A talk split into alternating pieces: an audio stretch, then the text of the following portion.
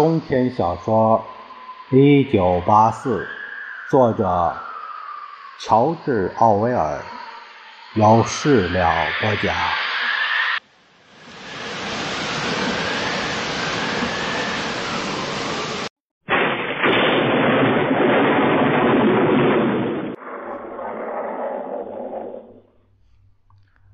刑期的每个阶段，他都清楚。或者说，他好像很清楚，他究竟在这没有窗户的大楼里的哪个地方。也许因为不同的地方气压略有不同，他被看守殴打时所在的牢房位于地下，他被奥布兰审问的那个房间临近楼顶，而现在这个地方应该深入地下好几米。已经深到不能再深的地方了。这间牢房比他待过的所有牢房都要大，但他几乎没有关注四周的环境，只注意到他面前摆着两张铺着绿泥布的小桌子，一张桌子离他只有一两米，另一张则靠着门，距离稍远。他被绑到了一张椅子上，很紧，以至于他一动都没法动，脑袋都转不了。一种软垫儿从后面夹住了他的脑袋，迫使他只能朝着正前方看。他在屋子里单独待了一会儿，之后门开了，奥布兰进来了。你曾经问过我，幺零幺号房里有什么？我告诉你，你早就知道答案。每个人都知道，幺零幺号房里的东西是世界上最可怕的。门又开了，一个看守走了进来，手里拿着一个用铁丝。编成的盒子，或者说是篮子一类的东西，将它放在了较远的桌子上，因为奥布兰就站在那里。温斯顿认不出那是什么东西。世界上最可怕的事，每个人都有每个人的看法，可能是活埋，可能是被火烧死。可能是溺水而亡，还有可能是被钉死，或者别的五十几种死法。也有时最可怕的会是一些十分琐碎的，并不致命的事。他向旁边挪了一点温斯顿终于可以看清桌子上放的到底是什么。那是一个长方形的铁笼子，顶端有一个把手，方便人将它提起。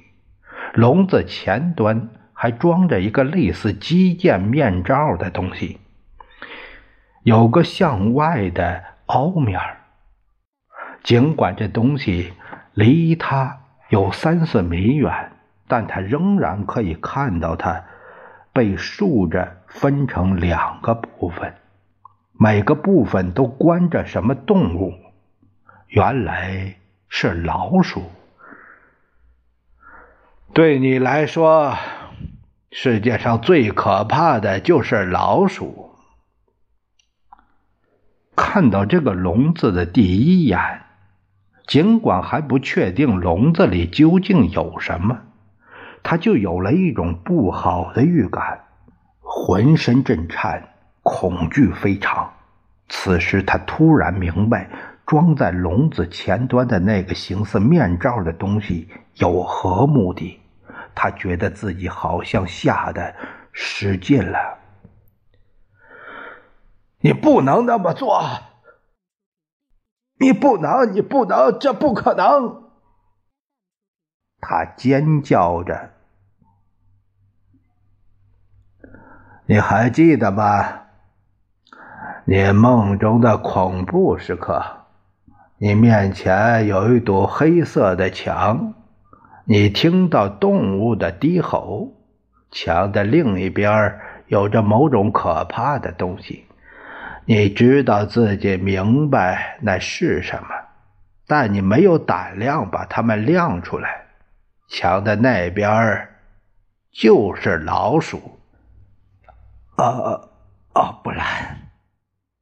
他竭力控制住自己的声音。你知道没这个必要。你想让我做什么？奥布兰没有直接回答他。他说话时又换上了那副老师的神态。他已经好几次这样装腔作势了。他沉思地看着远方，就好像在和温斯顿身后的什么听众说话一样。就疼痛本身来说，还远远不够。有时候人是可以和疼痛对抗的，即使疼得濒临死亡。但每个人都有些无法忍受的事，一些连想都不能想的东西，这和勇敢和怯懦无关。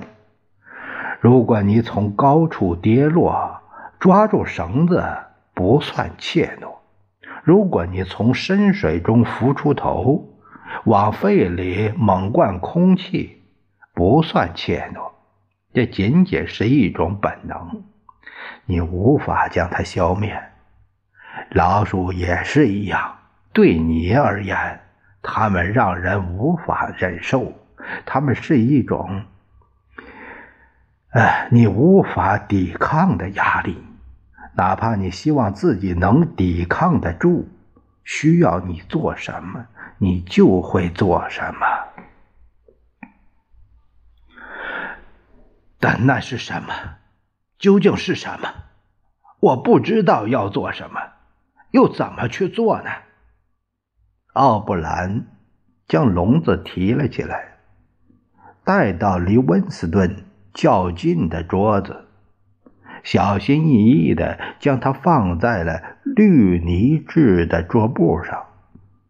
文斯顿听到血液在耳朵里轰鸣的声音，觉得自己被完全孤立了，就像待在一个巨大荒芜的平原里，一个洒满阳光的沙漠中。那些声音从极度遥远的地方穿过平原沙漠向他袭来。事实上，装着老鼠的笼子离他不到两米。它们体型硕大，口鼻那里又平又钝，模样凶狠，且长着棕色而不是灰色的毛。老鼠。奥布兰仍是一副对着看不见的听众说话的样子。老鼠虽然是啮齿动物，但也是吃肉的。你明白？你一定听说过发生在这儿的贫民区中的事情。在一些街道，女人不敢把婴儿独自一人留在屋子里，即使只有五分钟。因为老鼠一定会袭击它，只需一会儿，它们就会把孩子的骨头啃出来。它们还会袭击生病的和将死的人。它们智力惊人，知道人什么时候是无助的。铁笼子里突然迸发出吱吱声。好像从很远的地方传到温斯顿这里，老鼠们在打架，他们试图穿过分隔他们的东西到另一边去。他听到一种绝望的低沉的呻吟声，似乎也从他的身外传来。奥布兰提起笼子，并在提起的同时按了里面的什么东西。温斯顿听到尖锐的啪嗒声，他疯狂地试图从椅子上挣脱开来，但毫无办法。他身体的每个部分，就连他的脑袋，都被绑得动弹不得。奥布兰又把笼子挪近了一些，他和温斯顿的脸只有不到一米的距离了。我已经按下了第一个控制杆儿。你清楚这笼子的构造，面罩和你的头正合适，不会留下空隙。当我按下第二个控制杆的时候，笼子的门就会打开，这些饥饿的牲畜会像子弹那样冲出来。你有没有看到过老鼠跳到空中的样子呢？它们会跳到你的脸上，一直往里钻。有时它们首先会攻击你的眼睛，有时它们会钻进你的脸颊，吞掉你的舌头。笼子越来越近，越来越近。温斯顿听到一阵持续的尖叫声从他的脑袋上方发出来，但他还在激烈的和恐惧对抗。想一想，想一想，哪怕只剩下半秒，想是唯一的希望。突然，一股牲畜的霉味儿直扑他的鼻子，强烈的冲击着他。让他肚子里翻江倒海，他几乎失去了意识，眼前一片漆黑。一时间，他疯了，成了一只惊叫着的动物。他抱着一个想法，从黑暗中挣扎出来。有一个办法，只有一个办法能让他拯救自己。他必须将另一个人、另一个人的身体插进他和老鼠之间。面罩的边缘足够大，大到将他视野里的一切其他事物遮挡住。铁丝制的笼子和他的脸只有一两个巴掌那么远。老鼠们知道会遇见什么，其中一只正上蹿下跳，还有一只阴沟里的家伙老的掉了毛，它直立着，用粉红色的爪子扒着铁丝，使劲的嗅着什么。温斯顿能够看到他的胡须和黄色的牙齿，黑色的恐惧再一次抓住了他。他什么都看不见，他无能为力，他的大脑一片空白。在中华帝国，这是常见的惩罚。奥布兰。一如既往进行说教，面罩贴近他的脸，铁丝碰到他的脸颊，接着不，那不能解除什么，只是希望，一丝儿细弱的希望。太晚了，也许太晚了。但他突然明白，整个世界，他只能把惩罚转移到一个人的身上，只有一个人的身体能够插在他和老鼠之间。他疯狂地喊了起来，一遍又一遍：“咬茱莉亚，咬茱莉亚，别咬我，茱莉亚！随你们怎么对他，撕开他的脸，咬他的骨头，别咬我，茱莉亚！”别咬我！他向后倒了下去，坠入巨大的深渊，远离老鼠。